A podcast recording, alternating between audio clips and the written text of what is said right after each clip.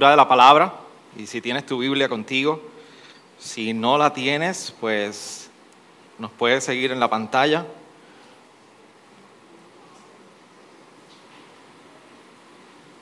Dice la palabra del Señor de la siguiente manera en el verso 15. Si ustedes me aman, guardarán mis mandamientos. Entonces yo rogaré al Padre y Él les dará otro consolador para que esté con ustedes para siempre. Es decir, el Espíritu de verdad, a quien el mundo no puede recibir porque ni lo ve ni lo conoce pero ustedes sí lo conocen porque mora con ustedes y estará en ustedes. No los dejaré huérfanos, vendré a ustedes. Un poco más de tiempo y el mundo no me verá más. Pero ustedes me verán, porque yo vivo, ustedes también vivirán. En ese día conocerán que yo estoy en mi Padre y ustedes en mí, y yo en ustedes. El que tiene mis mandamientos mandamientos y los guarda, ese es el que me ama. Y el que me ama será amado por mi Padre. Y yo lo amaré y me manifestaré a él. Judas, no el Iscariote, le dijo, Señor, ¿y qué ha pasado que te vas a manifestar a nosotros y no al mundo? Jesús le respondió, si alguien me ama, guardará mi palabra y mi Padre lo amará y vendremos a Él y haremos con Él morada. El que no me ama no guarda mis palabras y la palabra que ustedes oyen no es mía, sino del Padre que me envió. Estas cosas les he dicho estando con ustedes, pero el consolador, el Espíritu Santo, a quien el Padre enviará en mi nombre, él les enseñará todas las cosas y les recordará todo lo que les he dicho. La paz les dejo, mi paz les doy. No se las doy a ustedes como el mundo la da. No se turbe su corazón ni tenga miedo. Oyeron que les dije, me voy y vendré a ustedes. Si me amaran, se regocijarían porque voy al Padre, ya que el Padre es mayor que yo. Y se lo he dicho ahora, antes que suceda, para que cuando suceda, crean. No hablaré mucho más con ustedes, porque viene el príncipe de este mundo y él no tiene nada en mí, pero para que el mundo sepa que yo amo al Padre y como el Padre me mandó, así hago. Levántense, vámonos de aquí. Señor, gracias en esta hermosa mañana aún sobre la cual, en la cual nosotros nos acercamos a adorarte, a buscar tu rostro, Señor, y a bendecirte. Señor, necesitamos tu palabra. Necesitamos trabajar, necesitamos descansar, necesitamos estar informados de lo que ocurre en nuestros días, necesitamos comer, necesitamos tiempo de calidad para compartir con nuestra familia, necesitamos tantas cosas en nosotros. Sin embargo, Nada sobrepasa la mayor necesidad de tu palabra en nosotros. Nada sobrepasa la necesidad en nosotros de acercarnos a tus sagradas escrituras. Es tus palabras, Señor, reveladas, que son, Señor, como ríos de agua viva. Tus palabras todas poderosas, tus palabras que nadie las puede contener, tus palabras, Señor, que no hay corazón que se pueda resistir. Tus palabras que son capaces de transformar el corazón por medio de tu espíritu en uno de piedra a uno de carne. Tus palabras que son capaces por medio de tu espíritu fortalecer al desconsolado, al caído y al débil.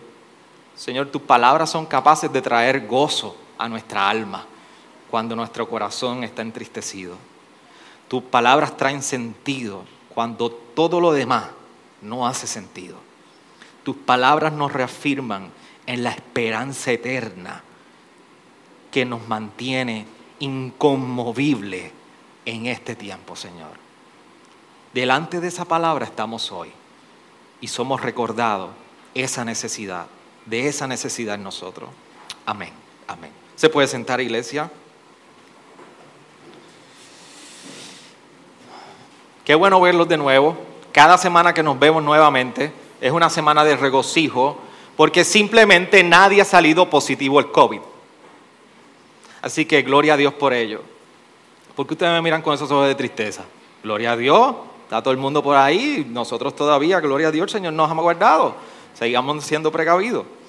Así que seguimos en la serie de Juan, Estamos acercándonos cada vez más a un momento cumbre en el ministerio de Jesús, que es el momento de gloria, estamos en el momento de la pasión, en el momento donde ya Él está encaminado a la cruz, a la crucifixión en su tiempo en la tierra.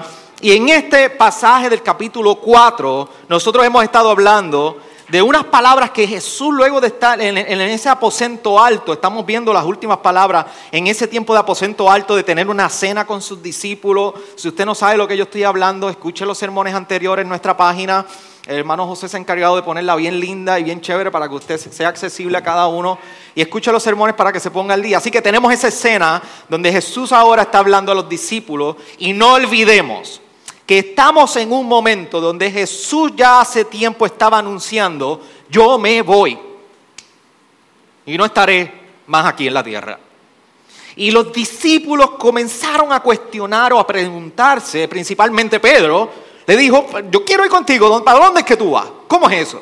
Lo dejaron todo, lo habían entregado todo, lo habían, ah, habían yo les dije a ustedes que Pedro había dejado la barca, las redes de West Marine, dejó todo el equipo chévere, sus crocs, todo, todo el equipo de pesca lo había dejado por seguir al maestro. Y allí tenemos entonces a Jesús ahora dándonos unas palabras de aliento para estos discípulos que quedarían después que Él entonces se iría en su ascensión después de la crucifixión y resurrección y que iría al Padre, pero Él está compartiendo unas palabras a los discípulos. Y unas palabras que se resumen prácticamente en confía, cree, no se turbe vuestro corazón. Esas palabras resumen lo que Jesús ha estado queriendo compartirle, ha querido compartirle a los discípulos. Y son unas palabras que anteceden la promesa que Jesús estaba realizando del Espíritu Santo a los discípulos.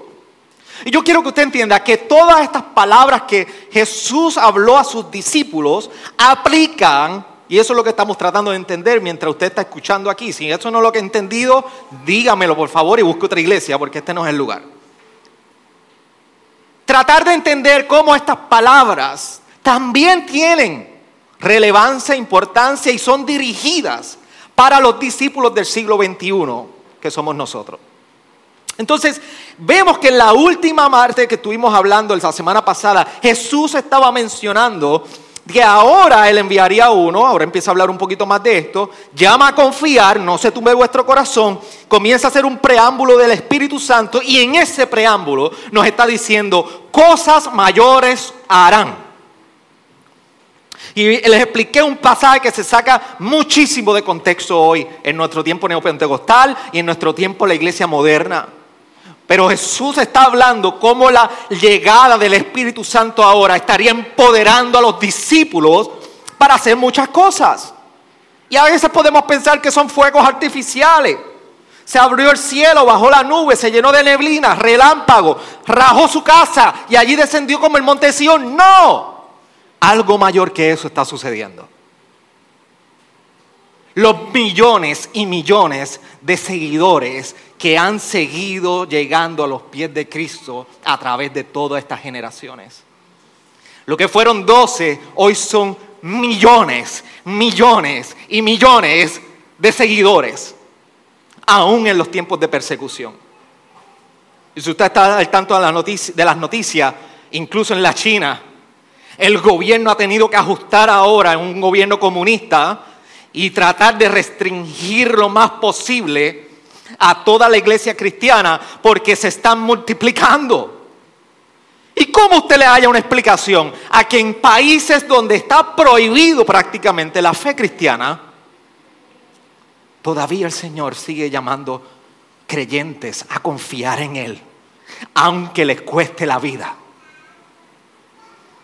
Tengo un estudiante del seminario de Louisville, Kentucky, lo tuve la oportunidad de conocerlo, él es de la China y vino a estudiar a Estados Unidos. Y no hace ni un mes publicó una foto de su iglesia, que son casas iglesias, las hacen en, las casas, donde estaba llegando la policía a llevarse arrestado al pastor. Y él compartió esa foto. Si usted de algún momento quiere conocer un poco más de cuál es esta, cómo radicar en la fe cristiana, busque el, el libro Radical de David Platt. Usted no va a ser el mismo luego de leerlo. Pero esto es lo que está sucediendo mientras luego de que Jesús haya dicho, cosas mayores estarían sucediendo. Cosas mayores, obras mayores estarían realizando.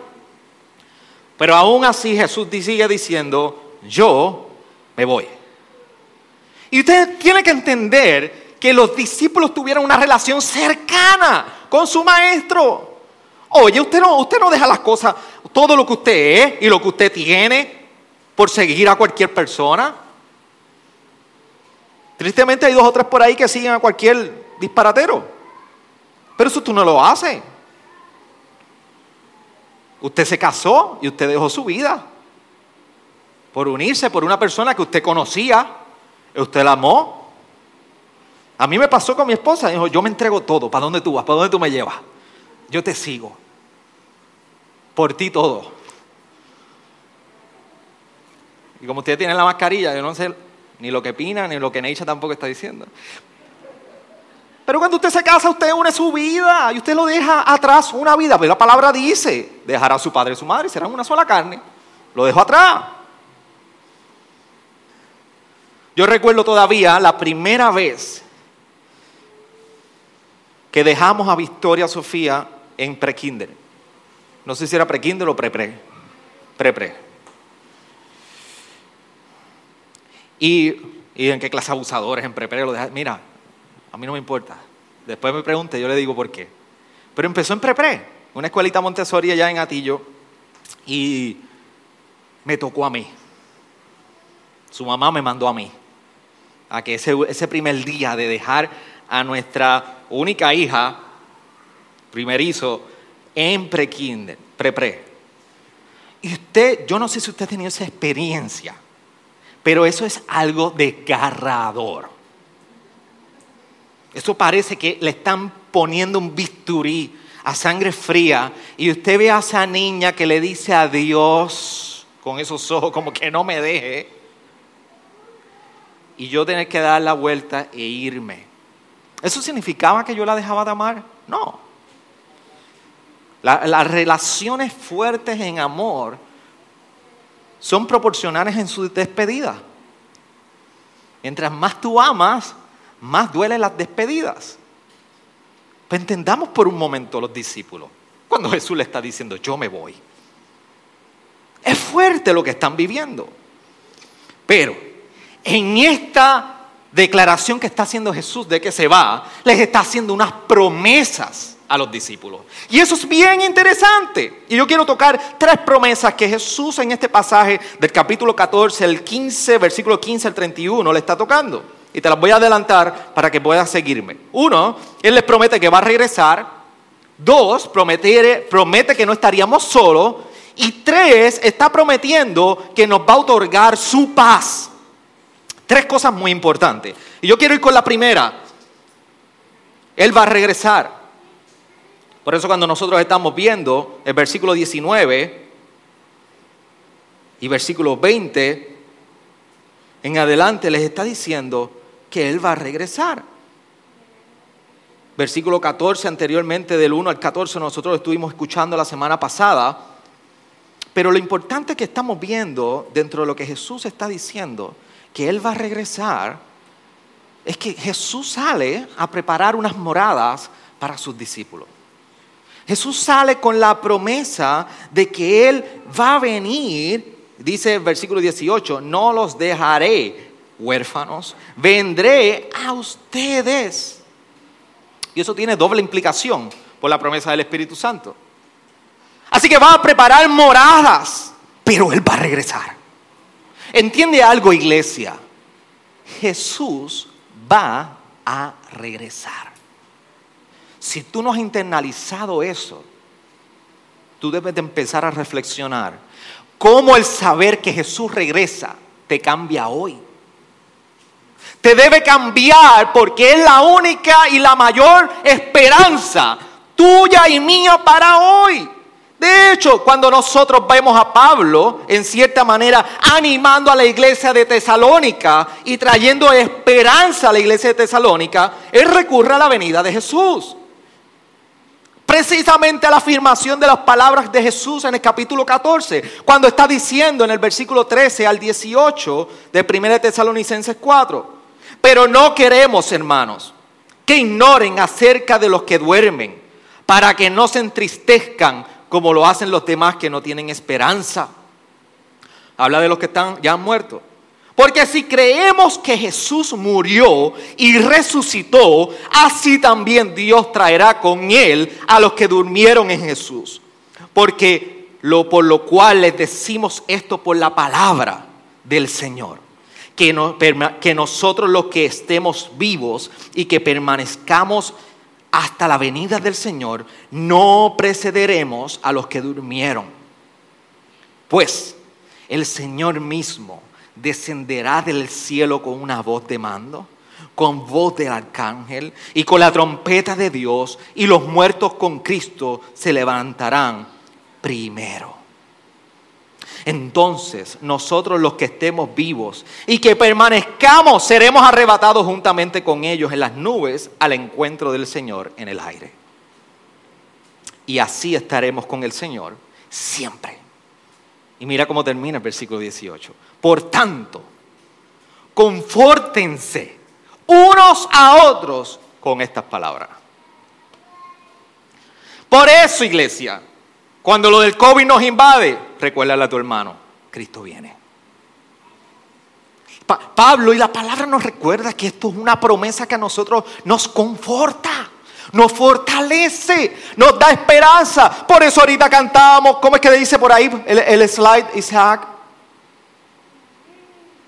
Al que, trono al que en el trono está, el que era y pronto vendrá, y al cordero inmolado. Gloria. ¿Cómo es que lo cantamos? ¿Alguien que lo empieza por ahí?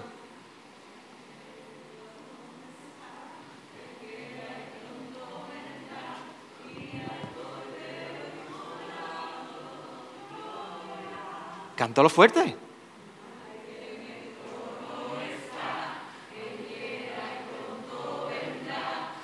Y al Cordero inmolado, gloria al que en el trono está, el que él pronto vendrá, y al Cordero inmolado, gloria. Una vez más, que en el trono está,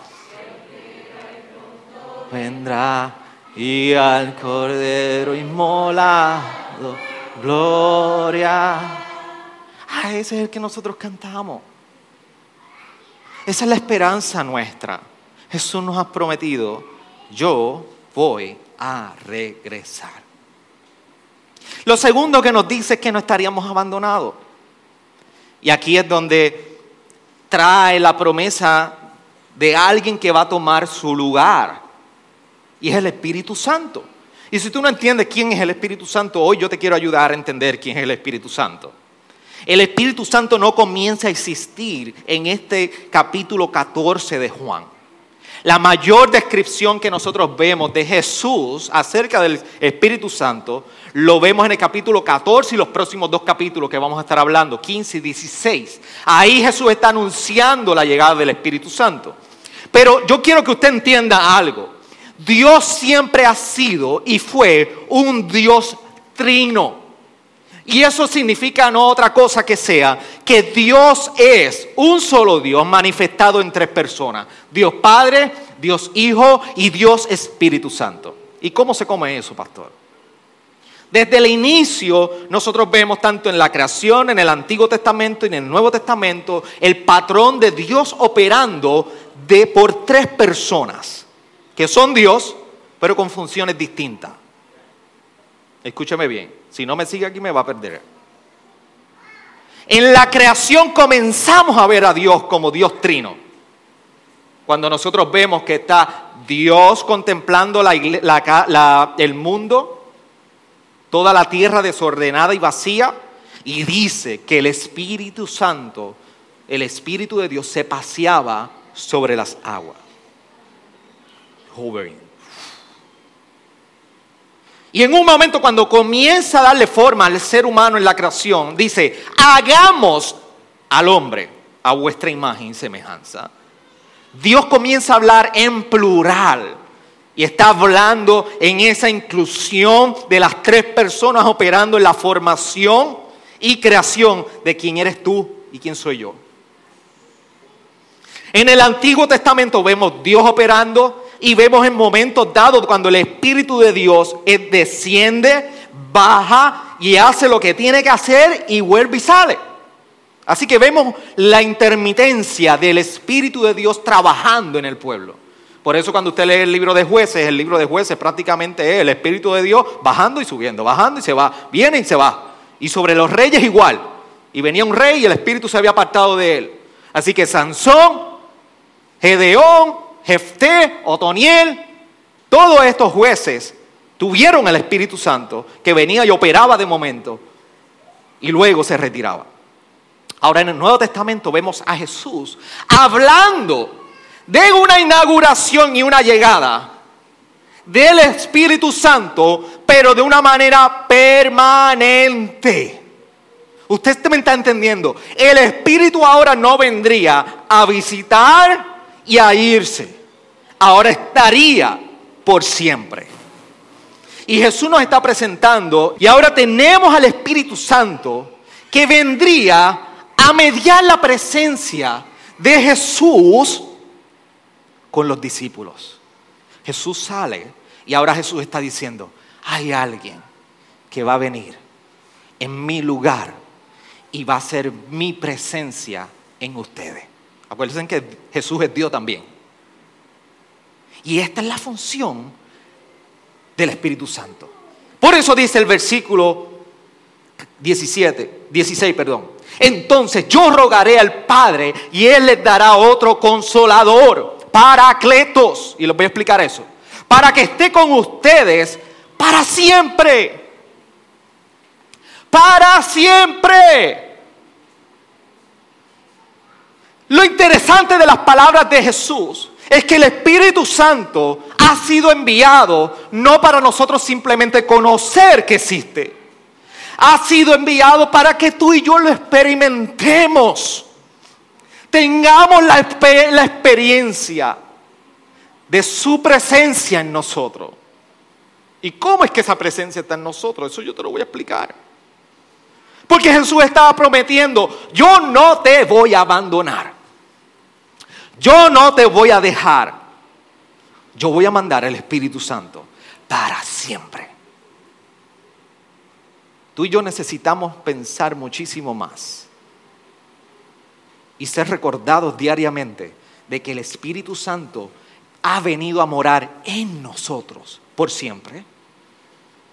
Si tú eres un creyente, tú has puesto tu fe en Cristo y tú has tenido la experiencia de regeneración y arrepentimiento y fe en tu vida y Dios trabaja en santidad y te está moldeando y moldeando y moldeando y te da el fuerte y te moldea y te da el amor y te da el fuerte y el amor y te está moldeando y tú dices, esto solamente Dios lo puede hacer en mi vida.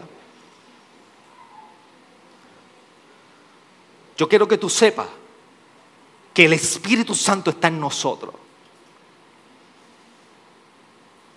Por eso en nuestros cánticos usted va a ver que hemos... Mol... Dame decirlo bien. Depurado el listado de las canciones. Porque no está bien decir, ven espíritu, ven. Si el espíritu está. Le pedimos, lléname espíritu. Consuélame espíritu. Háblame espíritu. Pero ven, el Espíritu está.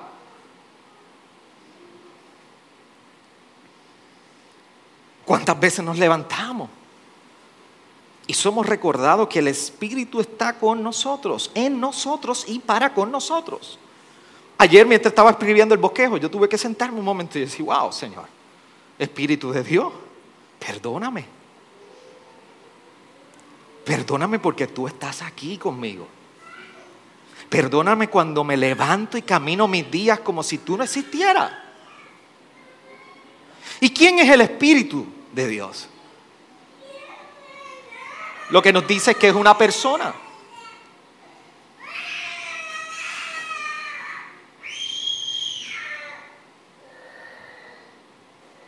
El Espíritu Santo es una persona. Toma el lugar de Jesús. Déjeme decirle, no es una persona visible que usted lo está viendo ahí, usted lo ve en el espejo y eso no es.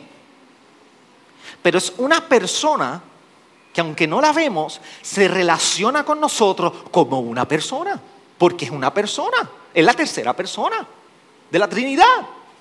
La palabra, y pastor, pero ¿cómo que como una persona? Sí, como una persona. El Espíritu Santo está presente como una persona. ¿Por qué? El Espíritu Santo nos enseña. Ahorita lo vamos a tocar. El Espíritu Santo hace las cosas que una persona hace. Dos, se entristece. Efesios 4:30.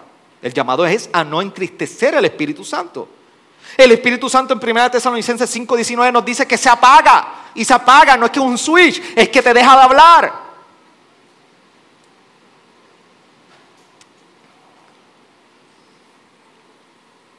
¿Eso lo hacen las personas? ¿Usted no lo hace en tu matrimonio?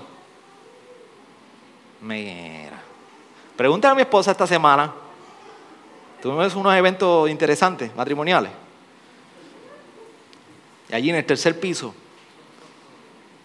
allí, usted dejaba caer un alfiler y se escuchaba abajo. Abajo. Porque, porque si usted se, se entristece, o se molesta, ¿qué usted hace? Bueno, asumo que se calla. Usted se calla. El Espíritu Santo cuando se ofende, se calla. El Espíritu Santo cuando lo ignora, se calla. El Espíritu Santo cuando ya tú no haces constancia de que está en tu vida, se calla. Se apaga. El Espíritu Santo en Hechos 20:23 dice que advierte. El Espíritu Santo en Hechos 13:2 habla. El Espíritu Santo en Corintios 2:11 nos dice que conoce. Tiene conocimiento. Y en Juan 16:13 luego lo tocaremos. Dice que Él escucha. Esto es lo que hace una persona. Por eso es importante que nosotros pensemos y reflexionemos y seamos intencionales cómo yo estoy relacionándome con el Espíritu Santo.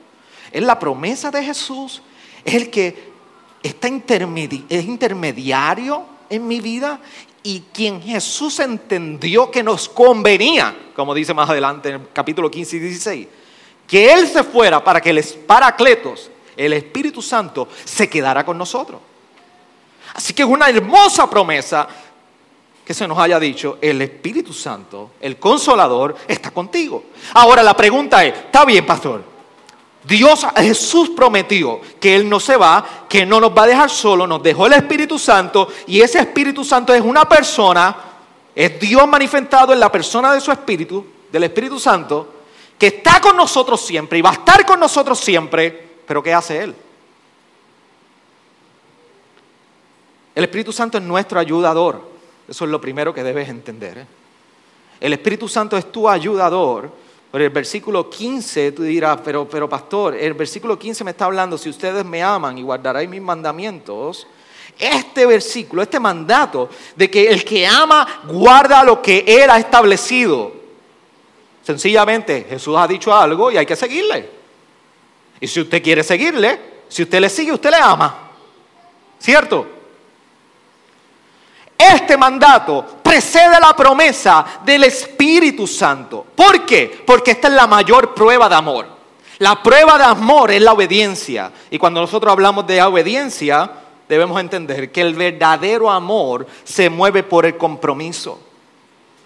No es posible que hallemos, expresemos que haya un amor, pero a la misma vez está falto de compromiso. La prueba del verdadero y del poder del amor es el compromiso. Así que la obediencia halla y encuentra su mayor expresión en la lealtad.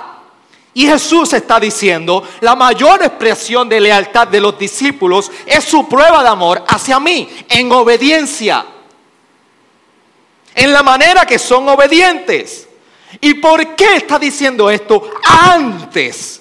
Un versículo antes de decirnos, yo no los dejaré solo, les voy a enviar el consolador. Porque nos está recordando que esto no es posible hacerlo si no es por la ayuda del Espíritu Santo. No hay manera de vivir como un discípulo de Jesús si no es porque el Espíritu Santo ha venido a nosotros. Y dame decirte algo, el Espíritu Santo no ha venido a ser parte de tu vida. El Espíritu Santo ha venido a controlar tu vida.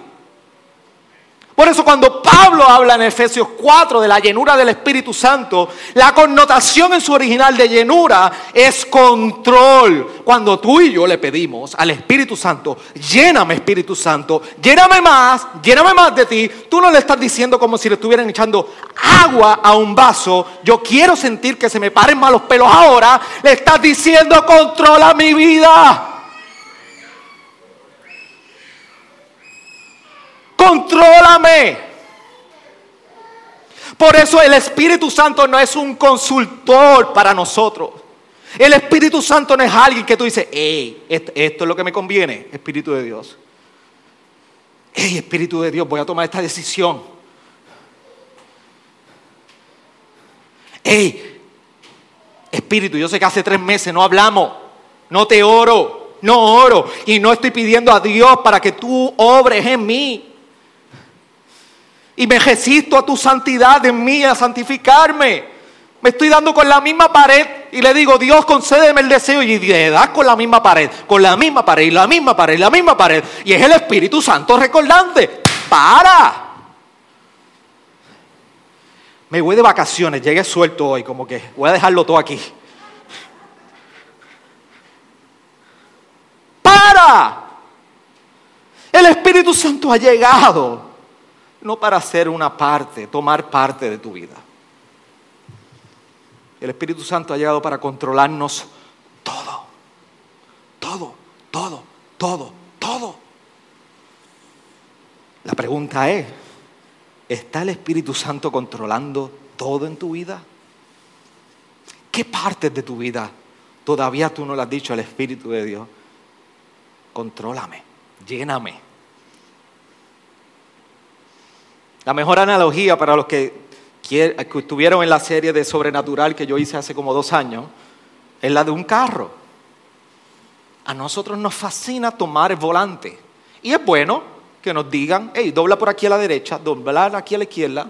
Es bueno tener un GPS que nos diga para dónde vamos. Y a veces la imagen que tenemos y la relación con la cual nos relacionamos con el Espíritu Santo, valga la redundancia, es como si fuera un pasajero pasajero al frente, de mayor autoridad. No. El punto es, si el Espíritu Santo toma el volante y nosotros nos vamos de pasajero. De eso se trata la relación con el Espíritu Santo. Así que dentro de toda esta noticia de que yo me voy, el Espíritu Santo ha sido la promesa que Jesús nos ha dado para nosotros. Por eso es importante en resumen que tú entiendas estas verdades sobre el, el Espíritu Santo. Una, el Espíritu Santo está en el creyente por siempre. A diferencia del Antiguo Testamento, a ti creyente que iba y venía, ahora después del día de Pentecostés, que es la inauguración de todo esto que Jesús está hablando del Espíritu Santo, el Espíritu Santo ha venido, descendió como lenguas de fuego, descendió sobre los que estaban allí, trayendo la reconciliación en el Evangelio, que todos se comenzaron a entender y ahora el Espíritu Santo comenzó su ministerio permanente. Por eso, cuando usted lee el libro de Hechos, estamos viendo que Pedro fue y predicó allí y el Espíritu Santo vino sobre la familia. El Pedro fue allí, Pablo, y predicó, y allí vino el Espíritu Santo nuevamente sobre esta familia. Así que el Espíritu Santo comenzó a obrar desde el día Pentecostés permanentemente. Lo segundo es que es el Espíritu de verdad. Por eso Jesús le dice aquí, el versículo 17 es el Espíritu de verdad. Nos guía a toda verdad. Escúchame bien, nos guía a toda verdad. ¿Dónde está la verdad? En la escritura. ¿A dónde te guía aquí? aquí está la verdad. Nadie tiene la verdad por sí mismo. Nadie. Así que no me diga mi pastor, alguien me dijo esta verdad que le vino. Si él no pasa la prueba de la palabra, no es verdad. El ministerio del Espíritu, ¿sabe que el ministerio del Espíritu Santo nunca era poder traer una nueva revelación a las personas? ¿Usted sabía eso? El Espíritu Santo, este es Jesús, imagínense, ese Jesús. Llegó el Espíritu Santo y la función con usted y conmigo es hacerla así, aquí, a Cristo. Ve a Cristo. Por eso dice el capítulo 15 y 16, que Él les hará recordar mis palabras. El Espíritu Santo nunca va a apuntar al milagro. El Espíritu Santo nunca va a apuntar a una obra que va a entretenernos. El Espíritu Santo te va a llevar a Cristo. Que Dios haga lo que quiera hacer con nosotros. ¿Te quiere sanar? Que te sane. ¿Te romper? Que te rompa. Pero el Espíritu Santo nos va a apuntar a Cristo. Y si algo sucede en nombre del Espíritu Santo y Cristo no está, esa es la prueba de verdad. Lo tercero es que no se ve, pero se está Él está trabajando. Por eso el Espíritu Santo, Jesús dice sobre el Espíritu Santo, a quien el mundo no puede recibir porque ni lo ve ni lo conoce, pero ustedes sí lo conocen porque mora con ustedes y estará con en ustedes, no los dejaré huérfanos, vendrá a ustedes. Él está diciendo que el mundo no lo va a poder ver, no, no lo va a poder ver. Pero la diferencia del mundo y de nosotros es que nosotros lo podemos conocer y, mora en nosotros, pero el mundo no. Y esto tiene grandes implicaciones para nosotros. Jesús nos está recordando que el mundo no puede reconocer ni ver ni conocer un poder, el Espíritu Santo, que, nos, que mora en nosotros. Me explico. El que levantó de la cruz, eh, de la muerte, a Jesús, lo resucitó. Esa resurrección fue operada en el poder del Espíritu Santo. Eso es lo que Pablo nos recuerda en Romanos 1.4, que fue por el poder de este Espíritu que fue levantado Jesucristo de entre los muertos. ¿Usted tiene idea del poder que es este Espíritu Santo? Que levantó de entre los muertos a Jesús. Ese Espíritu Santo es el que mora en nosotros. El poder que obró en la resurrección de Jesús ha venido a morar en nosotros. El mundo no tiene ese poder, el mundo no puede entender ese poder, el mundo no ha conocido ese poder, pero tú y yo sí. ¿Cuántos de ustedes no tienes que levantar la mano? Ustedes eran la changa antes de Cristo. y ahora son otros en Cristo. ¿Cuántos de ustedes? Si tú puedes decir que sí, ese era yo. Usted nunca ha conocido a una persona que ha tenido un encuentro con el Evangelio y usted dice, ay Dios mío, que yo lo veo y no lo conozco. Hay una transformación, un cambio tan poderoso que produce el Espíritu Santo en su palabra que es capaz de cambiar una persona su corazón a uno nuevo. Eso es lo que le decía Jesús a Nicodemo. Brother, tú no sabes cómo que nacer de nuevo, como sopla el viento de oeste a oeste. Así es la venida de ese espíritu que transforma. ¿Y sabe cuál es lo más triste de todo y lo más irónico del creyente? Que teniendo un poder que el mundo no tiene, nosotros queremos parecernos al mundo. Es lo más irónico y tonto de cada uno de nosotros, incluyéndome, que mientras tenemos un poder que el mundo no tiene, nos queremos parecer al mundo. Queremos vivir con la mente en este mundo. Pero pastor, usted está hablando de un ascetismo, usted lo que quiere es negarse de placeres y de lo vivimos en este mundo, ¿qué vamos a hacer? Eso es muy distinto. Lo que estoy diciendo es que ha habido una renovación de nuestro entendimiento, como nos recuerda Pablo en Romanos 1. Ha habido una, transformación de nuestro corazón y un poder ha venido a controlar nuestra vida porque hemos de anhelar el mundo.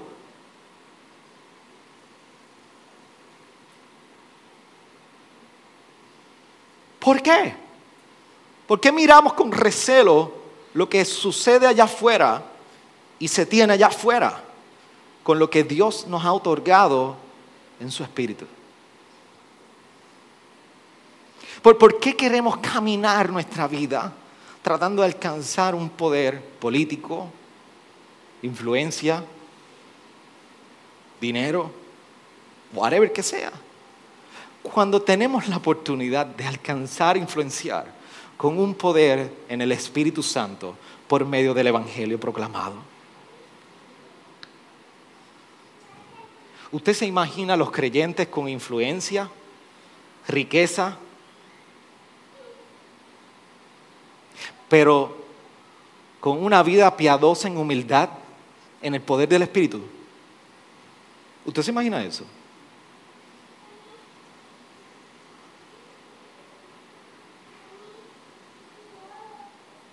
gente que su entendimiento y su corazón han sido transformados por el poder del Evangelio y saben lo que pueden hacer por medio del Espíritu con lo que tienen.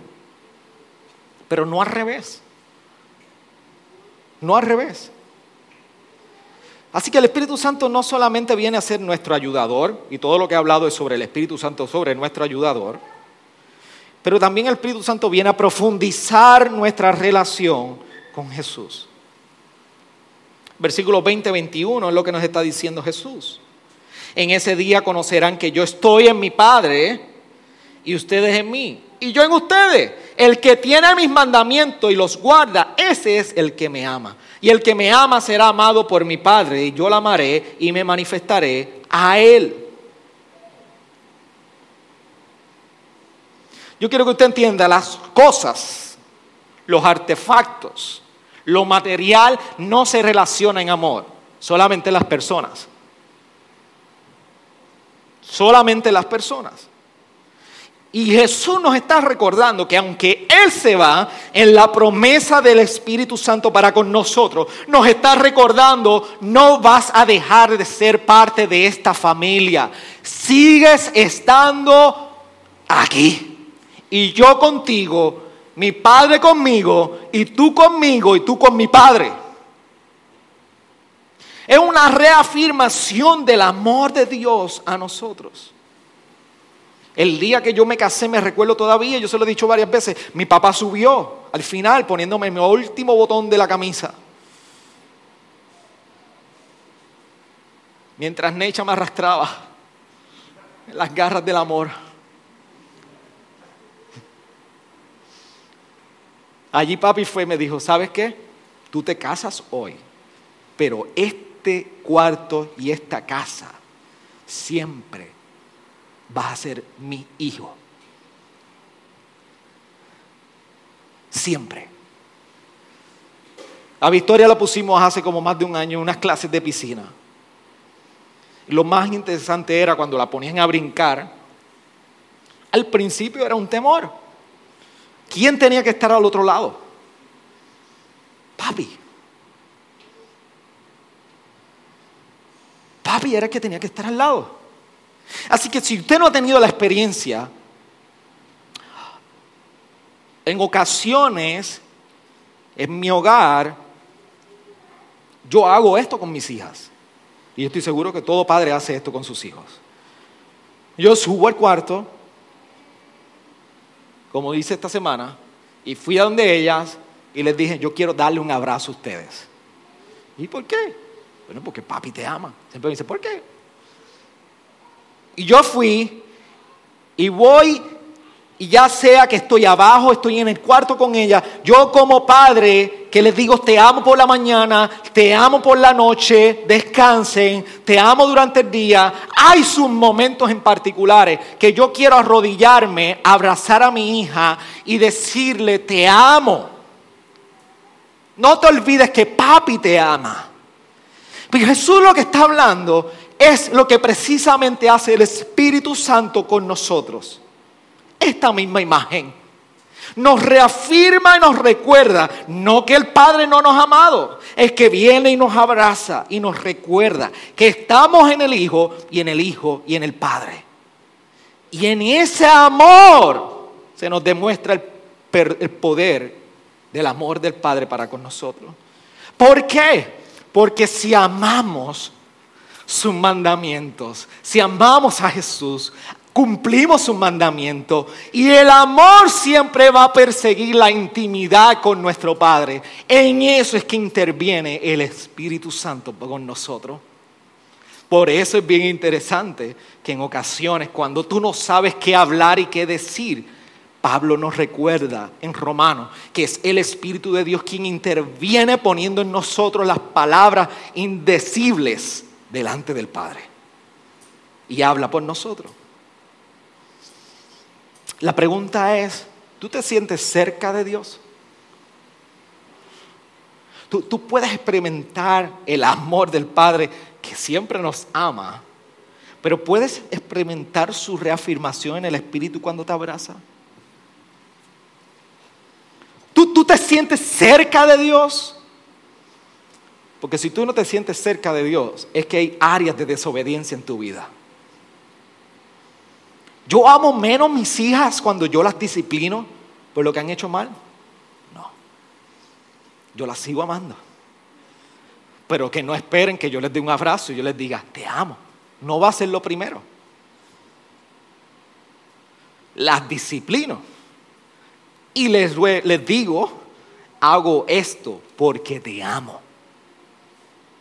Así que no podemos esperar que mientras desobedecemos a Dios, nosotros experimentemos cercanamente ese favor de Dios en nosotros. No, no trabaja así. Uh-uh. Por eso Jesús nos está diciendo, el Espíritu Santo va a intervenir en nuestra relación con el Padre, pero si tú amas, tú vas a seguir los mandamientos. Y no hay cosa más preciosa que vivir en obediencia al Padre y experimentar su favor y su abrazo en la vida. Por eso la pregunta es, ¿hay áreas de desobediencia en tu vida? ¿No, no, no te sientes cerca de Dios? Esto es algo a tu mirar en la promesa que Jesús ha hecho. Lo tercero que hace el Espíritu Santo es que sostiene las enseñanzas de Jesús. Por eso el versículo 26 nos recuerda, pero el consolador, el Espíritu Santo a quien el Padre enviará en mi nombre, Él les enseñará todas las cosas y les recordará todo lo que les he dicho. Y el Espíritu Santo es quien nos ayuda a entender. Pastor, yo no entiendo nada de la Biblia. Pastor, yo no entiendo lo que dice ahí, yo no entiendo de usted hablando. Usted, yo entiendo los chistes de esos mongos que usted hace, no entiendo más nada.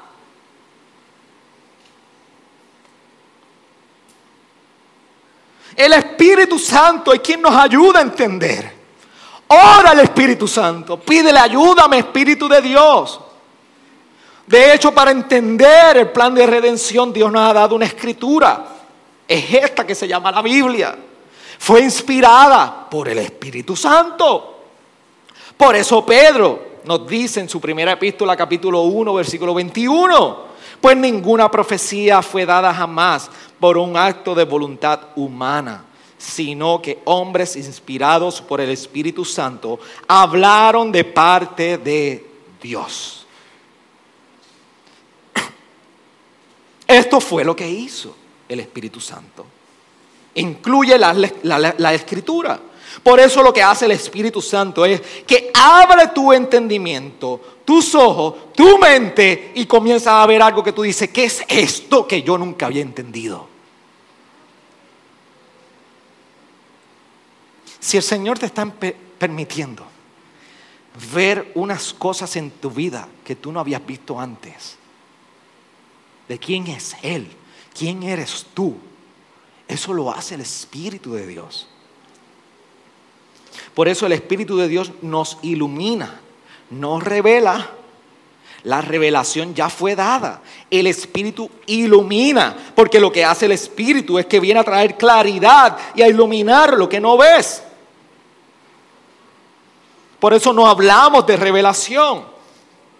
Pastor, pero Pablo habla en Efesios 1 de un espíritu de revelación. Sí, está hablando en el contexto de conocer la riqueza y el misterio de la escritura. Pero jamás porque hay una revelación fuera de esta palabra que nosotros digamos el Espíritu Santo va a traer una revelación a mi vida. El Espíritu Santo trae iluminación a mi vida. Y el Espíritu Santo profundiza unas verdades en nuestros corazones. Por eso a veces pasan años y tú no has entendido unas cosas y y comienza como que esto que estoy escuchando comienza a hacer raíz más y más y más y más profundo en mí. El Espíritu Santo que lo está llevando. Por eso el Espíritu Santo se le conoce como, se le describe en su palabra griega paracletos. Y paracletos es una palabra mucho más compleja que simplemente consolador. En inglés se le llama como advocate, como un representante legal. Así que lo que hace el Espíritu Santo es que es nuestro intercesor, intercesor.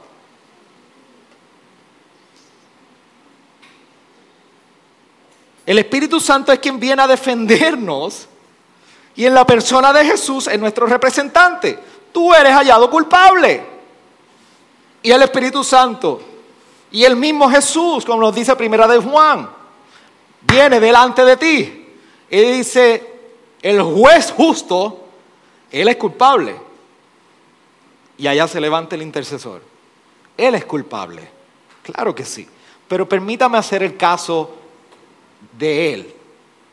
Yo hacer el caso de Él. Y maneja el caso.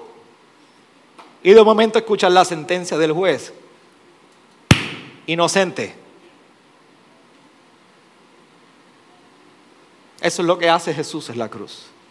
Tomó tu lugar de culpabilidad y hoy el Espíritu de Dios intercede por nosotros, recordándonos que Él tomó tu lugar por ti. Por eso tú eres hallado inocente delante de Dios, porque Jesús ha venido a habitar en ti en el Espíritu porque Él es nuestro representante. Por eso Romanos 8:26, como le decía ahorita, dice, de la misma manera también el Espíritu nos ayuda en nuestra debilidad. No sabemos orar como debiéramos, pero el Espíritu mismo intercede por nosotros con gemidos indecibles. Él es el que lleva tu caso. Él es tu representante. Él es tu abogado delante del Padre. Tu problema y mi problema, que nos encanta tomar el caso. Nos encanta mantener nuestra propia defensa y no tenemos nada que aportar. No tenemos nada que sostener ante el, juez justo. Por eso no solamente nuestro representante, Paracleto, sino también es quien viene a traer el peso de condenación y convicción en Jesús. ¿Cómo es eso, pastor? El Espíritu Santo está encargado de venir a ti, visitar tu corazón y decirte, tú eres un pecador. Te comienza a mostrar tu condición pecaminosa. No eres tan bueno como tú pensabas. Es más, ni siquiera soy bueno.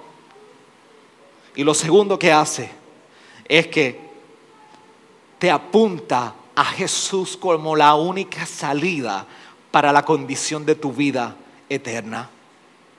Si el Espíritu Santo trae esa condición de peso de pecado y a la misma vez te está apuntando a Jesús como tu única salida para tu vida y porque te vas a perder si no pones tu fe en Él, ese es el Espíritu Santo. Por eso, Jesús nos prometió que Él va a regresar. Jesús nos prometió que no estaríamos solos y les expliqué todo lo que está diciendo del Espíritu Santo en cuanto a nuestro acompañamiento. Y por último, nos otorgaría su paz. Por eso el versículo 27 dice, la paz les dejo, mi paz les doy. no se la doy a ustedes como el mundo la da. No se turbe su corazón, ni tenga miedo. Esta es la paz reconfortante de Jesús en nosotros. Y esta paz tiene dos dimensiones bien importantes. Una, primero la paz que tenemos verticalmente con Dios. Tú y yo no estamos en paz con Dios, si no es porque estás en Cristo. Yo quiero que tú entiendas en eso. Tú no estás en paz con Dios si no estás con, en Cristo. Por eso Romanos 5.1, Pablo nos recuerda la maravillosa obra de Jesucristo cuando dice, por tanto, habiendo sido justificados por la fe, tenemos paz para con Dios por medio de nuestro Señor Jesucristo. Tú necesitas paz con Dios. Tú necesitas restaurar la paz con Dios. Pero no puedes hacerlo tú solo. Tú necesitas a alguien que lo haga por ti. Se llama Jesús. Y lo segundo que es la mayor experiencia del creyente, es la paz interna. Hay un documental bien famoso de paz y mucho, mucho, mucho amor. Salió un documental ahora. Yo no lo he visto, no me interesa verlo. Lo vi por tantos años en la televisión. ¿Cierto? Paz. ¿Se acuerdan de Walter cuando decía paz? ¿Cómo era? Amor paz y mucho amor. No es esa paz que está hablando Walter. La, la paz interna es la que sobrepasa todo lo que tú puedes experimentar en esta tierra.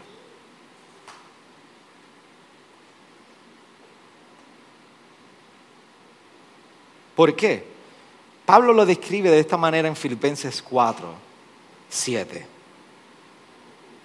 Y la paz de Dios, que sobrepasa todo entendimiento, guardará sus corazones y sus mentes en Cristo Jesús. Y Pablo está diciendo eso luego de estar hablando y exhortando de que nuestras peticiones y ruegos no estemos ansiosos por nada y que nuestras peticiones y ruegos las traigamos en oración. ¿Y qué está diciendo? Que aún en los momentos difíciles, la paz de Jesús es experimentada en nosotros. Y a mí me huele que en tiempos de COVID necesitamos ser recordados de eso.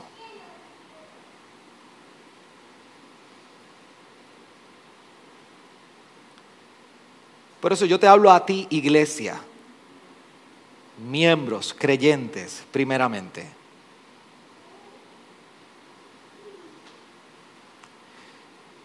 Tú necesitas abrazar, y estoy haciendo un paréntesis dentro, dentro del final de este sermón.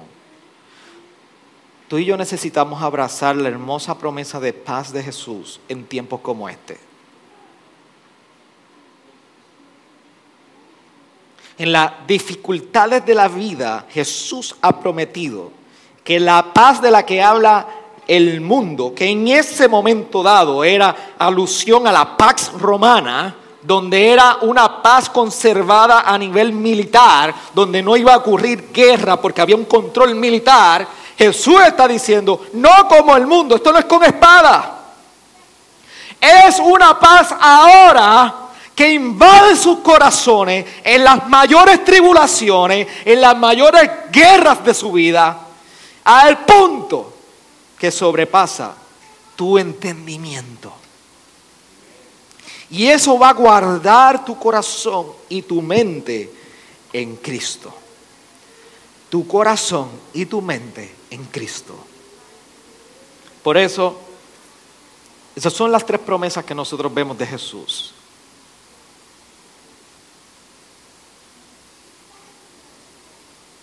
Y si tú eres creyente, yo quiero que tú me escuches bien en este momento. Jesús va de camino a su muerte. Y Pablo habla sobre esto en 2 de Corintios 5, 14, 15, uno de mis pasajes preferidos, para hablar de la cautividad, cómo nos cautiva el amor de Cristo en la cruz, cuando dice, Pues el amor de Cristo nos apremia. Otras versiones dicen nos constriñe. Eso no es otra cosa que nos captura, nos controla. Habiendo llegado a esta conclusión, que uno murió por todos y por consiguiente todos murieron. Y por todos murió para que los que viven ya no vivan para sí, sino para aquel que murió y resucitó por ellos.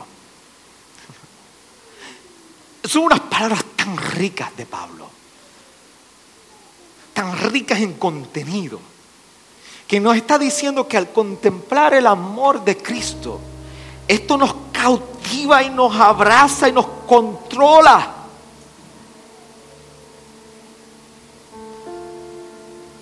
Cuando tú te casas, tú vas al altar y lo que nosotros le conocemos como los votos matrimoniales no son otra cosa que tú decir, tu amor por ti, mi amor hacia ti, me controla tanto que yo quiero vivir para ti. Y Pablo está diciendo que el amor de Cristo en nosotros nos apremia, nos constriñe, nos, nos abarca, nos controla a tal punto que ahora el que murió por todos, y significa que murió por todos nosotros, ya dice que ahora tú y yo no vivimos para nosotros, ahora vivimos para Él. No somos los mismos, no podemos vivir igual, ni podemos vivir para lo mismo ya. Nos acaban de destruir la vida para nuestra mayor bendición. Nos acaban de romper para la mayor obra de vasija que podamos ser. Hijos de Dios. Discípulos en el siglo XXI.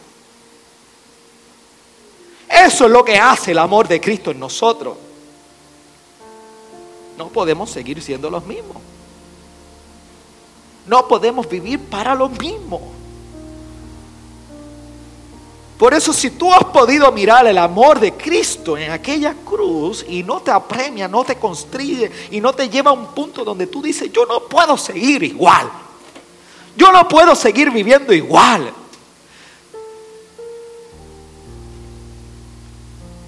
Y si tú ves que tú te revuelcas por dentro, tú dices, ¿qué le sucede a mí? El amor de Cristo te está premiando.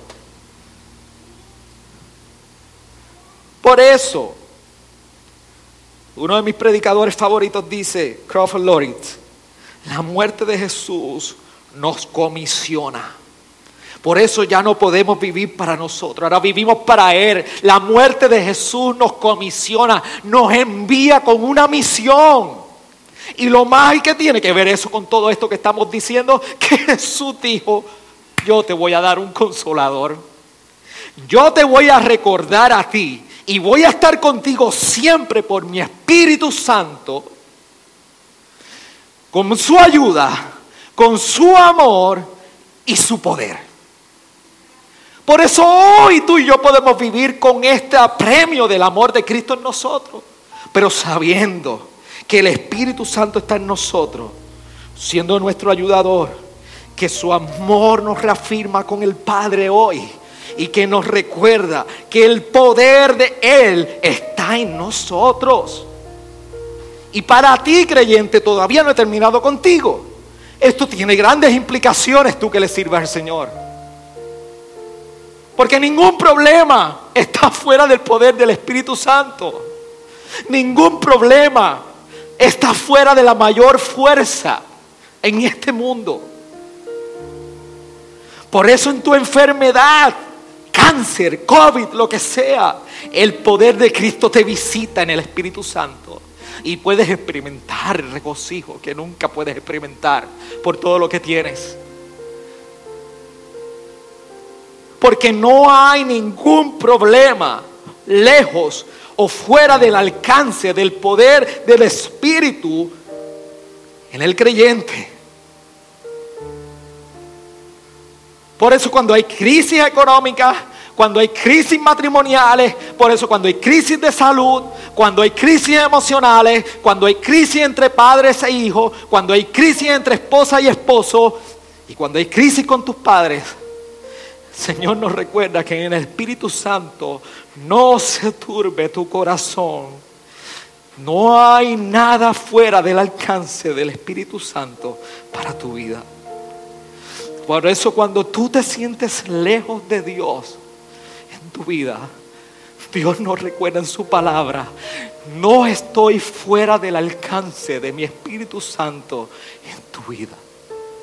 Por eso cuando tú no entiendas qué sucede en ti, ni qué sucede en tu casa, ni qué sucede contigo, nada de eso está fuera del alcance del Espíritu Santo para tu vida. Y cuando tú y todo lo que tienes se mueve como todo el terremoto que hemos experimentado, su palabra nos recuerda, no se turbe tu corazón. Hijo, no se turbe tu corazón. No os dejaré huérfano. Yo enviaré el consolador, que es el Espíritu de verdad, a quien el mundo no conoce ni puede ver, pero Él vendrá en ti y morará en ti por siempre. Por siempre. Y esa promesa es para los que estamos en Cristo. Porque ante esta verdad la pregunta que tú te tienes que realizar es, ¿hay algún problema en mi corazón? Porque entonces la segunda pregunta es, ¿tiene el consolador tu corazón? ¿Tiene el consolador tu corazón?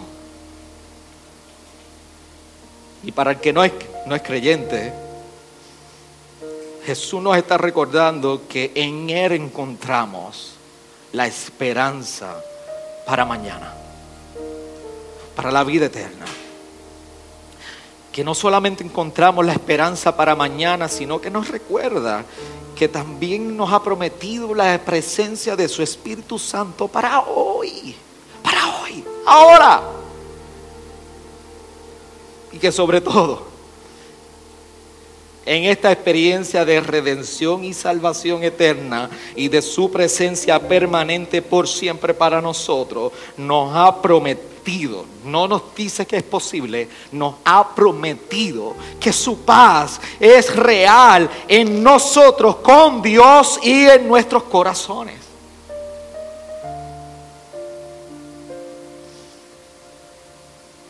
Por eso Jesús ha mostrado estas hermosas promesas que son reales para los que estamos en Él. Y yo estoy seguro que muchísimos pudiéramos testificar de ello. Pero yo soy el primero que puedo testificar de ello. Son promesas reales. Por eso dos preguntas para que tú sepas si el Espíritu está obrando en ti. ¿Reconoces que eres un pecador delante de Dios? Y dos, ¿reconoces a Jesús como tu única salida de salvación? Solamente eso es suficiente para disfrutar las hermosas promesas que Jesús ha prometido para todos los que confían y le siguen, que son los que le aman y porque le aman y han tenido la experiencia de redención, podemos seguir sus mandamientos. Inclina tu rostro ahí. Hoy tenemos Santa Cena, pero permíteme un tiempo donde podamos cantar. Todo está cerrado, las playas están cerradas. Usted va a su casa aburrido a ver las noticias. Permitan estos minutos. Y tú y yo pongamos las cuentas al día con el Señor. Este es un buen tiempo para ello mientras a su vez preparamos nuestros corazones para la cena del Señor en los próximos minutos. Cantemos este himno precioso, uno de mis preferidos. Él me sostendrá. Para el creyente es una verdad inmediata. Si tú no has puesto tu fe en Jesús, esto es lo que puede hacer Dios en tu vida. Si mi fe ha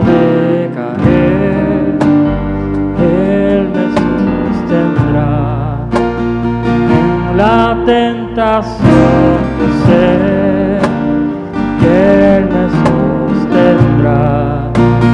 No podría estar de pie en la oscuridad y si vengo a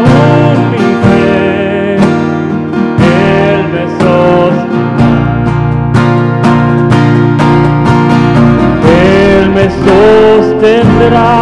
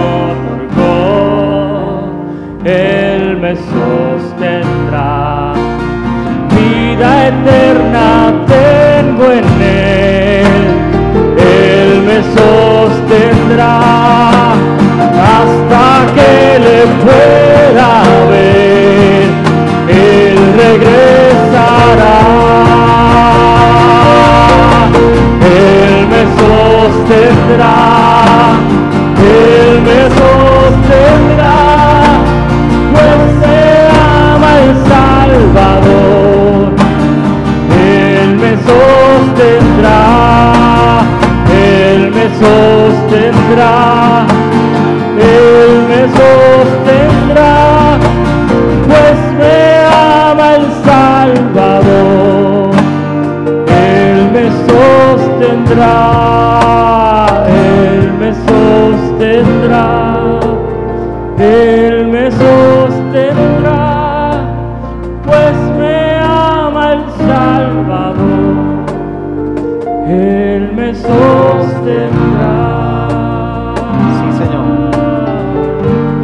quiero orar mientras los hermanos se acomodan para la cena del Señor y le pido la reverencia tanto a los que van a participar como a los que no. Inclina tu rostro a ellos, permíteme orar al cierre de este sermón y poder rogar al Padre por su iluminación en nuestra vida delante de su palabra, luego de haber sido proclamada. Señor, tu palabra ha sido proclamada. No hay mayor alimento que necesite el hombre que no sea el alimento espiritual. Por eso venimos delante de ti, rogando por frutos de fe en aquellos creyentes que han de ser afirmados y frutos de fe en aquellos, Señor, en quienes estás trabajando. Por eso, Señor, en esta hora, ayúdanos a continuar aplicando y viviendo tu palabra según está revelada en tus escrituras. Necesitamos, Señor, cada día, y hoy es una reafirmación en nuestra vida, de que lejos de tu palabra nada somos. No tenemos dirección, no tenemos esperanza, no tenemos fortaleza, no hay sentido en la vida cristiana.